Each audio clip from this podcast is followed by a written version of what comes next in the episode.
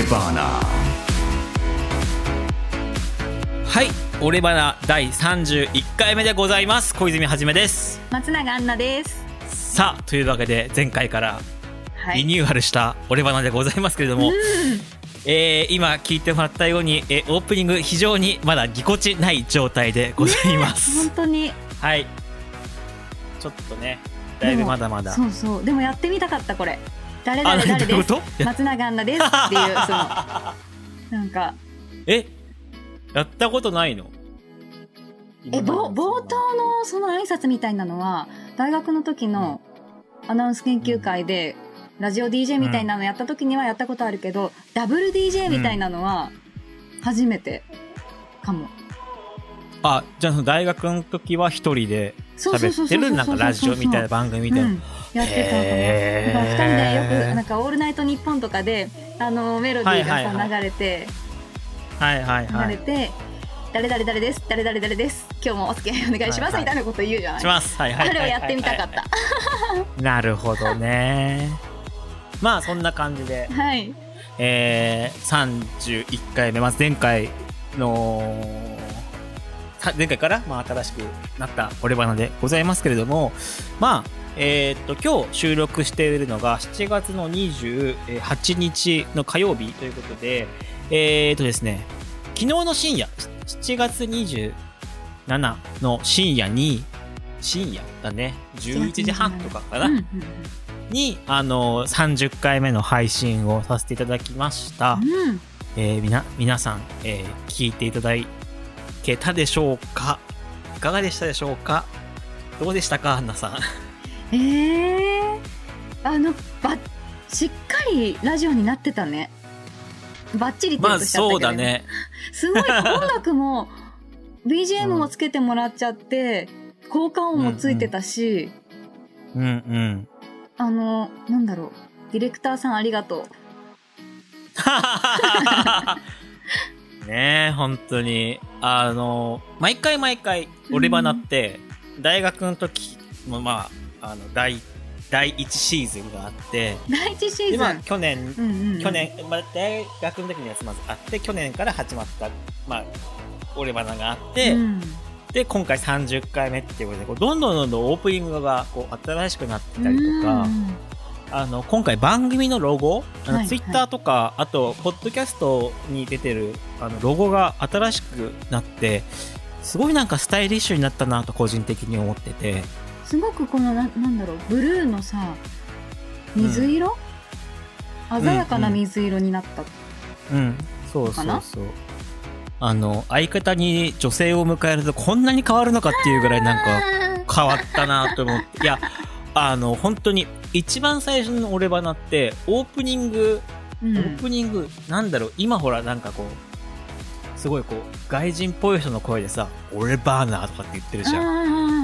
うんうん。あれがなかったのよ、一番最初って。あ一番最初はもう俺が毎回毎回自分で小泉はじめの俺の話も聞いてくれみたいなことを言って、あの、はいはいはい。なんか、ギターの音とかでのこう、うん。オープニングの曲が流れてっていう感じだったから、あんな風にこう、しっかりオープニングになったのが、まあ、その、今回の、去年から始めたオレバナからだったから、スタイリッシュにね。ちょっとね、そう、今回の新しいオレバナのオープニングは個人的にすごくなんかあ。気に入って、気に入ってて。えこれはチョイスはディレクターさんなの？あ、もう全部金井くんチョイスです。すごいね金井さん。あの、ぶっちゃけて言うと僕もあの、昨日の配信するまでは聞いてないです。配信したよって夜、金井くんから連絡もらって、なるほあの、久しぶりに深夜、あの、どうんうんうん。き あの、もう楽しみだったね、聞きながら、したらね、ちょっと、ね、寝れなくなっちゃいましたね。興あそうなんだ、うん。へえワクワクした、ね。配信されるのを待ってた。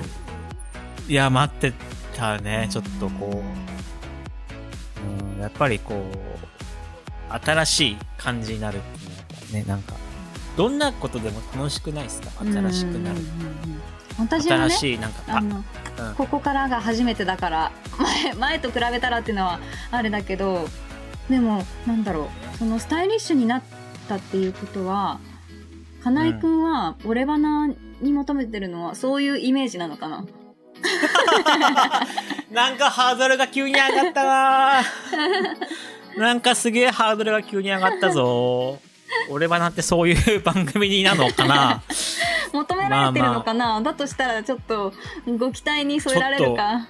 頑張っていかなきゃいけないですし、なんかそういうスタイリッシュさをどうやって出したらいいのかってちょっとね、あの、オープニングから、まあ考えていけ、まあこれからね、徐々にこう、息もきっと合ってくるでしょうからやっていきたいなと思うんですけど、まあそんな中で、まあ前回収録したのが確か、えっ、と、7月の多分、10日ぐらい前なんだよね。10、うんうんまあ中旬だったと思うんで、ちょうどこう、まあ10日間ぐらいあったと思うんですけど、まあ、この10日間いろんなことがあったなと。あったね。そうだね。なんか、うん。まあ、何、何からっていうのがもうん。うわからないぐらいこういろんなことがあったなと。うん思ってて、まあね、それこそ、まあ、今回もリモートで収録してるので、はい。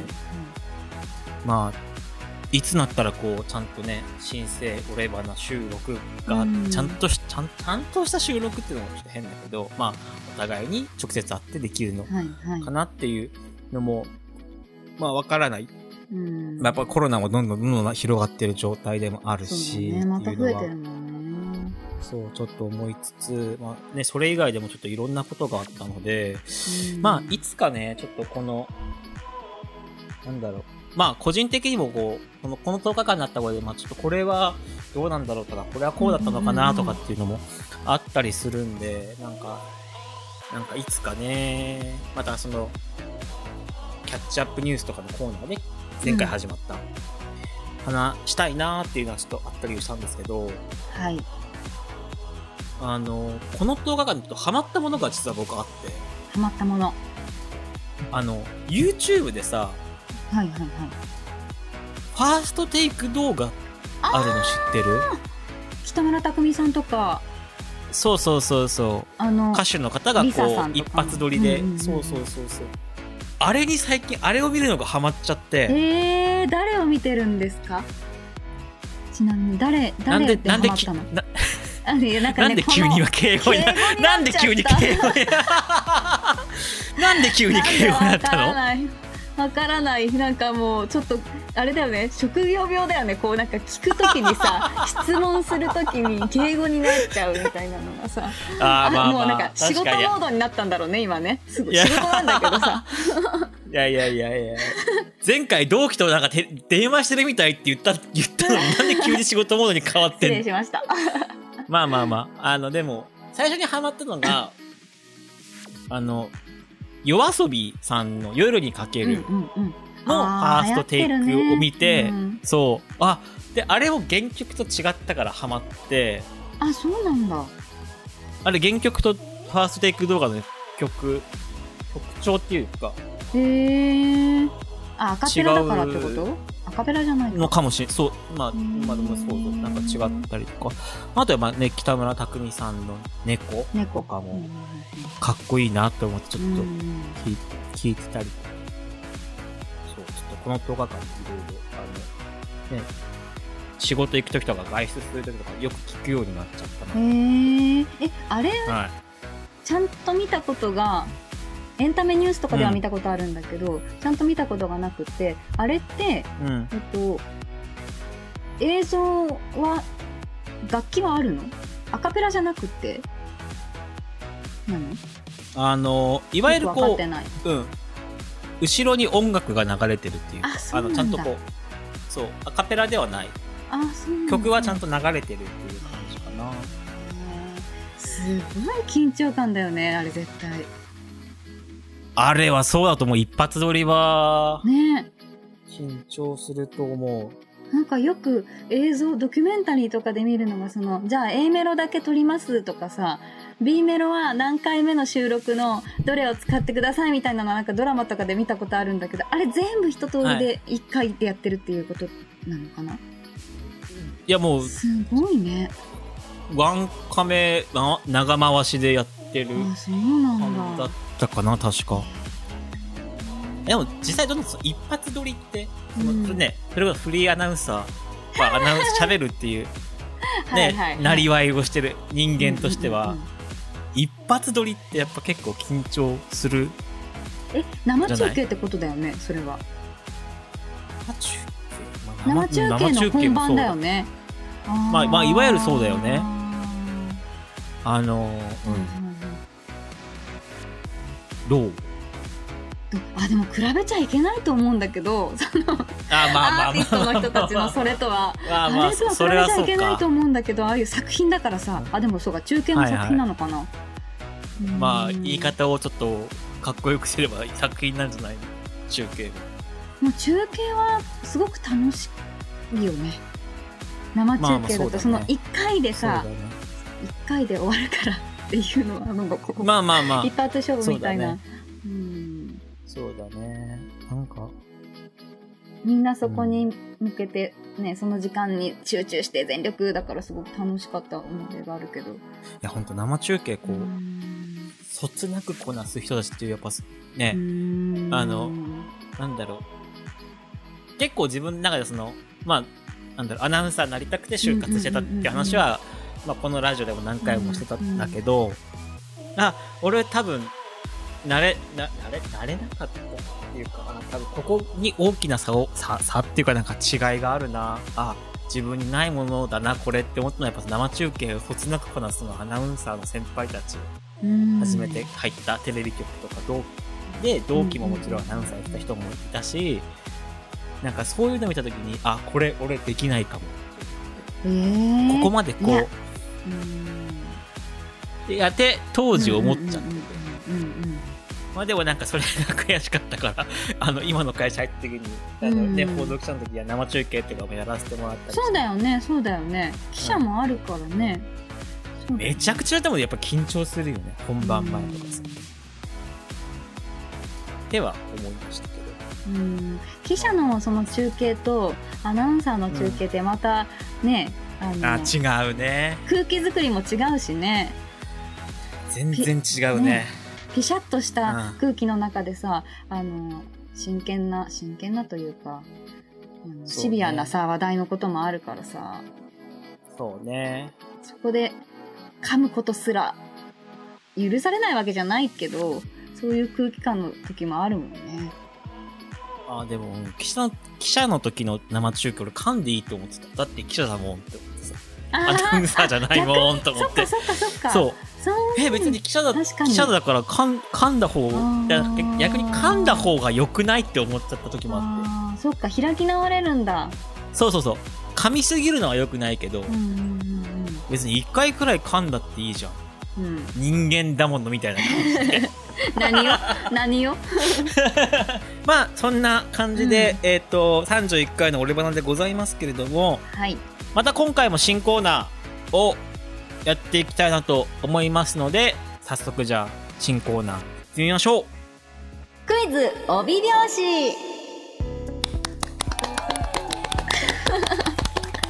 はい。はいというわけで前回キャッチアップニュースという新コーナー始めましたが今回はクイズ帯拍子という新コーナーを始めたいと思います。さあこのコーナーは何ですか松永さん？はい、これはですね、本の表紙についてる帯拍子。帯。まあいわゆる帯ですね帯帯ですね。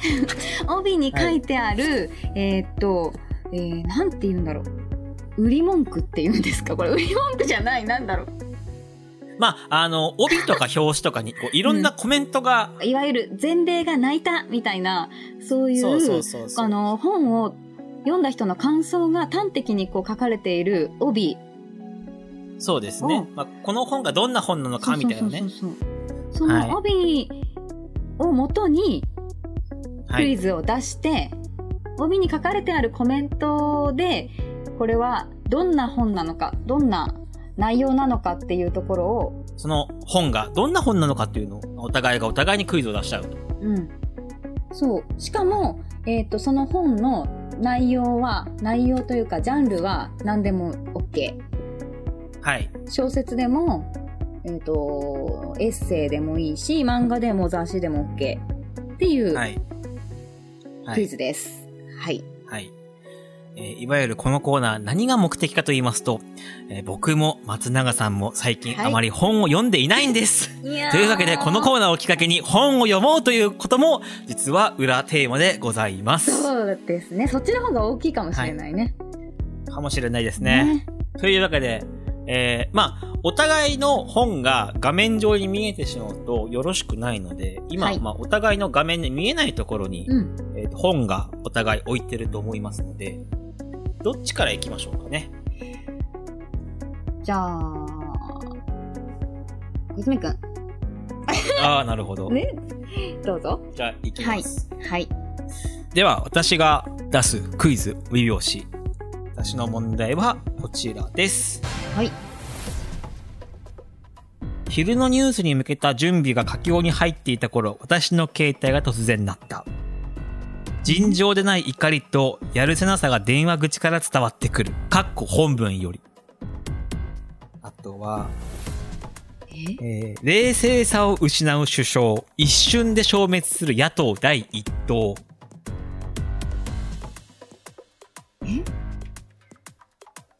者だけが知る永田町の肉声ドキュメント。まあ、こんなところですかね。結構社会的な本だね。そうそれね。最初のあの、一文を読む、一文聞くと、すごく、あ、マスコミの人が書いてるんだろうなって思ったけど、二文目とかは、あれ？政治家の人が書いてるの？っていうふうに思ったりして、結構社会的な、世の中にこう、切り込んでいくようなメッセージ性のうん。高そうなうん。本なのかなっていうふうに、なんかね、あと映像に化されそうな感じがした。うん。なるほど。すごく、なんだろう、その、荒れてる永田町の国会の荒れてるはいはいはい生中継の様子が目に浮かんだ、すごく。だからすごいなんかその、すごいなと答弁に立ってる人が、あの、はいはいヤジをすごく、やじられてる。はいようなは映像化はいできそうな感じのい。なるほど。シーンが目に浮かんだ。えっとじゃあ、これは、ど、どんな、どんなジャンルうーん。思思いますか？えーいわゆるこう、フィクションかノンフィクションかで言うとどっち？え、フィクションだったら映画で見たいと思った。なるほど。うんじゃあ、ノンフィクションと思ったってことでいいかな？いやフィ、フィクションかなって思った。何かの小説なのかなって思った。ああ、なるほど。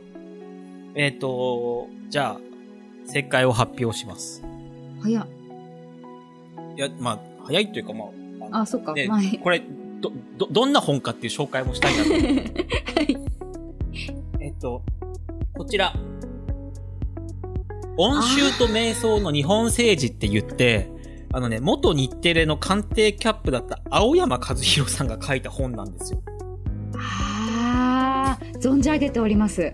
はい。で、これ、あの、実はね、買ったの最近、去年とかなんだけど、うんうんうん僕が買ったのがね。うんでも2年前、2018年に出てる本なんですよ。うんうんうんで、ちょうど2018年何があったかっていうと、森友学園の問題があった頃なのね。うん。籠池理事長とか、はいはいはいはい。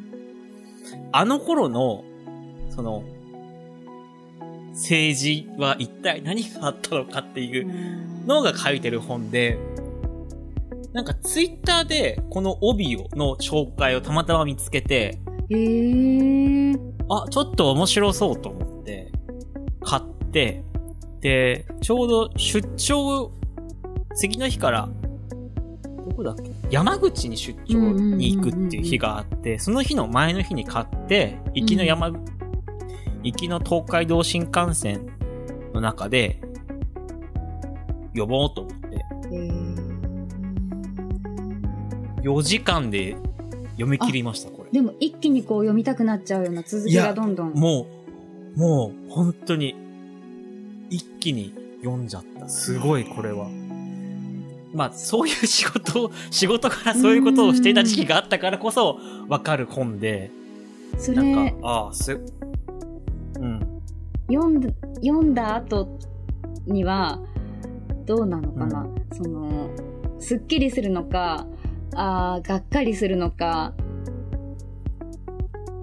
あ要は、えっと、2年前に書かれた本を2年後読んでるわけで、うん。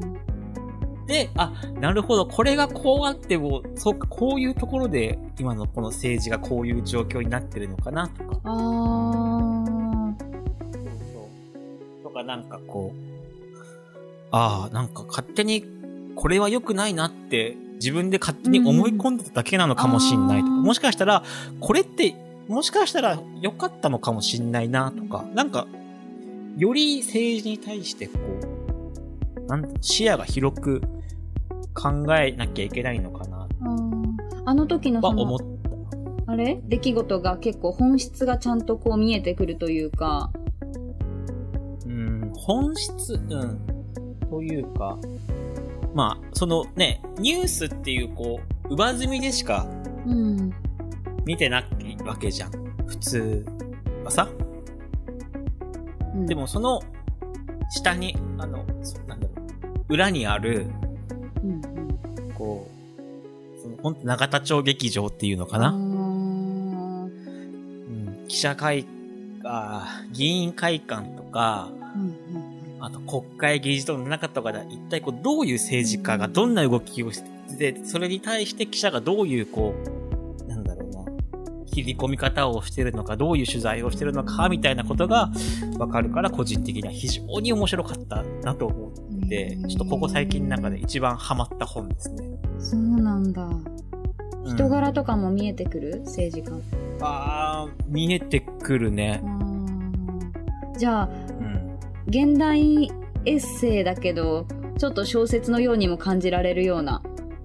あ、うん、なんか最初やっぱり、これって本当に世の中で起きたことなのかなってはちょっと思っあてそうなんだ。へー。これ本当に起きてることみたい見たことなかったし、自分たちがじゃあ見てるあのニュースとはまた違うんだね全然。違う違う違う。えー、はい。すごいいきなりそんなあの社会的な えー本が出てしまったんだけど。いえいえ。はい。ではじゃあ、松永さんで言ってみましょうか。ちなみにごめんなさいそれいくらぐらい？これ？おいくら、ね。どこから出てるのでいくらぐらいですか？えー、文芸、文芸春、文芸春秋発行の発行、発刊。で、えー、1400円プラス税です。うん税抜き1400円。文春えー、文春。ありがとうございますちょっと今度はじゃあ貸してくださいあ、全然、全然。めっちゃ面白いよ、これ。あ貸して貸して読みたい読みたい、うんまあそんな感じで、ちょっとね、あの、いきなり一発目重たいものを出してしまった。ですが、まあちょっとあの、私も普通の本は読むんで、あの、後でまたじゃあ普通の本紹介したいなと思います。じゃはーいあちょっと松永さんのやつ行ってみましょう。はい。私はどうしようかな。どっちにしようかな。さっき小泉くんが社会的な本を紹介してくれたので、じゃあ私はこれでいきます、えー、じゃあクイズ、帯拍子。いきます。今宵もどこかで涙の匂い嬉しいことも悲しいことも生きていくにはたくさんのことがありすぎる。だから今夜もあなたに会いに行く。ツイッターから生まれた8コマ漫画。8コマ漫画？あ、今の最後の一文で全くわかんなくなっちゃった。あ余計に分からなくなっちゃった。知ってるかなと思っちゃったなもし知ってたらどうし,、まあ、どうしようというか知ってたら知ってたでいいんだけどうん。いや、最初の二つうん。の文章で、うん。あー、なんだろう、こう。家族の。ヒューマンストーリーみたいな。ヒューマンラブストーリーじゃないけど、うんうん。ラブストーリー？うん。あの、なんか、要はその、なんか、あの、なんなんて言えばいいんだろうな、こう、あの、それこそ今映画でやってるステップみたいな、ああー山田孝之さ。うんか家族、そう、家族がいて、でもちょっと突如、その奥さんが、まあちょっとね、あの、亡くなってしまって、そのお父さんとか、うんあの、子ど子供との、こう、なんか、ヒューマンストーリーだあけど、みたいな。ーそこでも、あの、お母さんが、うんと、いつか会えるために、なんか、頑張るみたいなさ。うんうんうんうん。あ、でも、通じるものはすごくあると思う。もしかしたらでも。知ってるんじゃないかなと思って、最後一ついい？言っても、もう一つ帯の文章。うん、うん、うん。もうこれさっき漫画っていう風に言っちゃったから、うん。答えは出てるんだけど、ほとんど。え、でもその一人漫画でわかんなくなった。漫画でわかんなくなった？聞いたことあるんじゃないかな、いくよ。うん。一人泣く人に寄り添う夜回り猫の遠藤平蔵。え、俺それ多分知らないかもあ、知しれな。らないかった。あ、じゃあ、正解に行きましょうか。はい、どうぞ。正解は、じゃん夜回り猫っていう漫画なあーっと、んです。表紙は見たことあるかも。このその、ちょっと、その、なんか、絵は、見た印象あるかもな。あのーどんな表紙かっていうと、ちょっとこわもての猫が、こう、デカデカとうんうんそうね。表紙になっていて、書いてる。これは、はい。えっ、とね、夜回り猫っていう本なんだけど、ツイッターで連載してるの。へえ。雑誌とかじゃなくて、そうそうそう、あの、うん。週に2回、作者のこのね、深谷かほるさんっていう先生が、えっ、とね、週に2回、夜、もうまさに夜回りの猫のこのタイトル通り、夜にうん。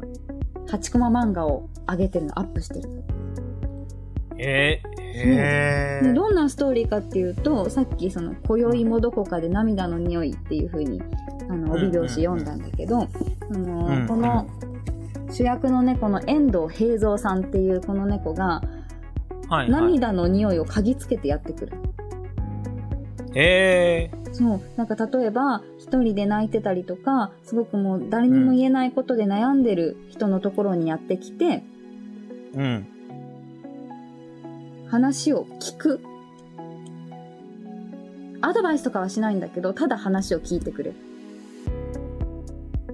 まあ例えばだけどそうそうそう。あの、うん。失恋とか喧嘩とかもそうなんだけどいじめとか、うん。な。んかうんとね介護ので疲れたこととかそういう学校とか社会に、なんだろう居場所がないっていうようなすごく現実的な悩みとかを、あのー持ってる人のもとにやってきてただ話を聞くんだけど、あのうん。答えは平蔵さんは出さないんだけどでも最後その出てくる人たちはみんな平蔵さんに話すことでこう気持ちが軽くなるというか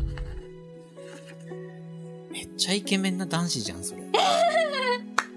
めっちゃモテる男性像じゃん、それなんか。女性の猫話とか。な 猫猫だけどね。猫だけど、それ絶対なんかもう、モテるスキルじゃん。いやなんかねそのなあのいつの間にかそのみんなこのうん平蔵さんに対して食べ物をこううん出してたりとかするの、まあ聞いてくれてありがとうこれでも食べなみたいな感じで、うーん。うん、すごいスキル高いよスキル高いね。そうこの本なんだよねこれがすごくね読むとねああのね、うんなんだろうなあったかい気持ちになるというかねツイッターで、いやあの読めるっていうまず手軽さはあるんだけどそのなんあすごくそのツイッターであったかい気持ちになるっていう。あ。なるほど。確かにそれは珍しいかもね。うん、ちょっとね、おすすめです。うん。はい。ありがとうございます。意外といい時間までいっちゃうね。ちょっとそれは読んでみたいとはちょっと思ったな。ちょっと俺も今度また本屋さん行ったら探してみようと思いまあ、ぜひぜひ。す。はい。まあ、そんな感じで、このクイズ帯拍子っていうコーナー、まあ、こういう感じで、まあちょっとね、あの、うん初回だったんで、ま、まだ、なかなかちょっと、あの、スムーズにいかない部分とかね、うんうんうん。あと、探り探りっていう感じが満載だったんで。すけど、ね。はい。あの、こんな感じで、えっと、やっていけたらいいかなと思っています。で、はいぜひね、あの、まあ、これを、えーお聞きになってる皆さん、ぜひね、僕たちが紹介した本を、まあ、これをきっかけに読んでもらったり、あと、まあ、こんな本紹介してほしいなって、もしあれば、ツイッターだったりメッセージいただければなと思います。以上、クイズ、帯拍子でした。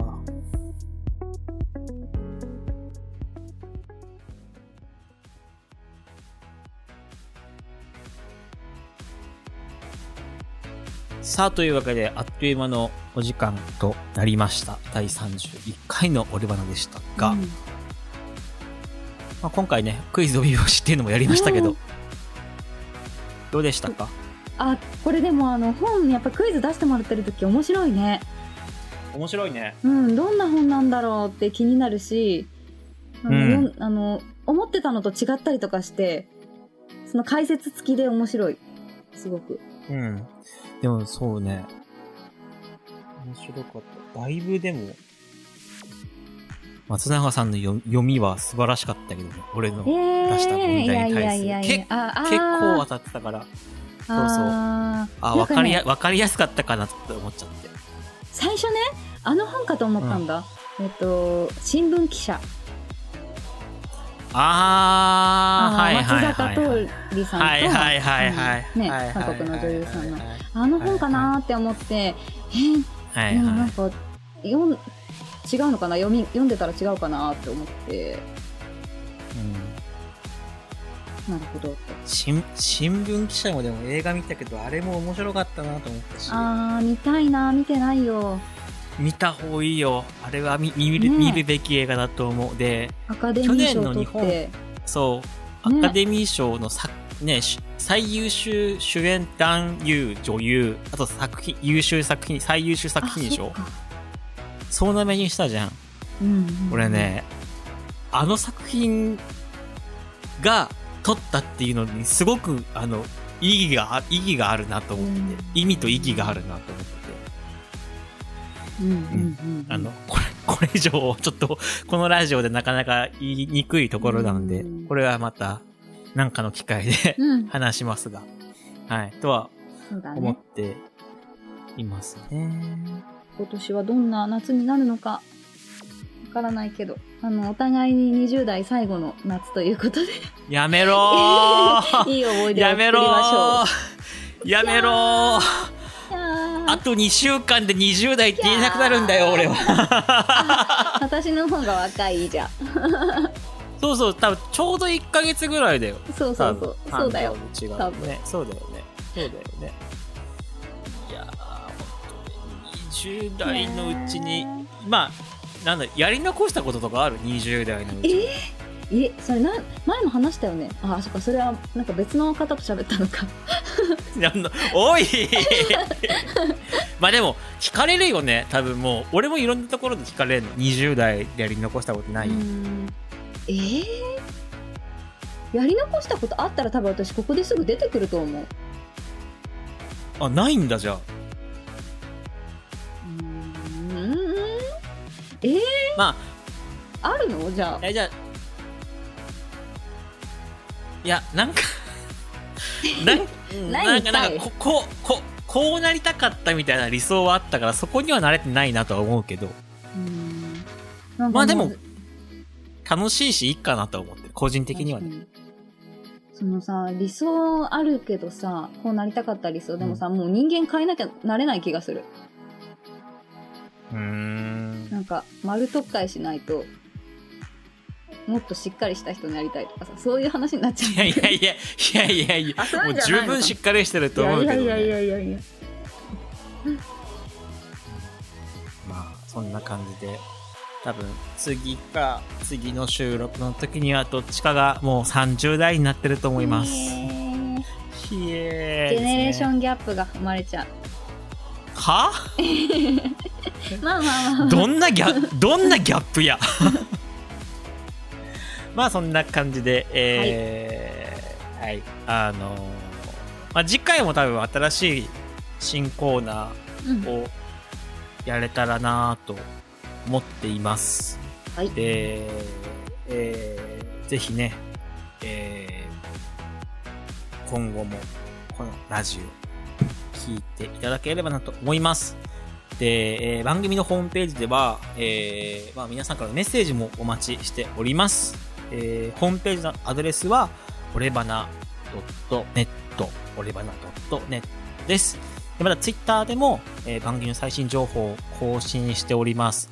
えーつい最近本当にアイコンとかも変えたので、新しいオレバナぜひご覧になってください。お願いしえー、ます。ツイッターのアカウントは、アットマーク、オーオレバナネット、ドットが抜けます。アットマーク、OREBANENET。オレ、あ、なんだね。え大丈夫？うん、OREBANANET ですので、はい。ツイッターからメッセージもいただければなと思います。で、また、あのー、Apple と Google のそれぞれのポッドキャストと Spotify でも最新回をお聞きいただけますので、ぜひね、あの、そちらで最新回聞いてもらって、で、あの、前回も言いましたけど、Twitter の方にメッセージを起こしていただけると嬉しいです。あの、ホームページの方が今回収中で、えー、だいぶ昔の回で更新が止まっておりますので、ぜひ皆さん、えー、ポッドキャストもしくは Spotify からお聞きください。というわけで、小泉はじめと、松永アンナでした。まだここの呼吸が合いません。次回もお楽しみに。さような。ら。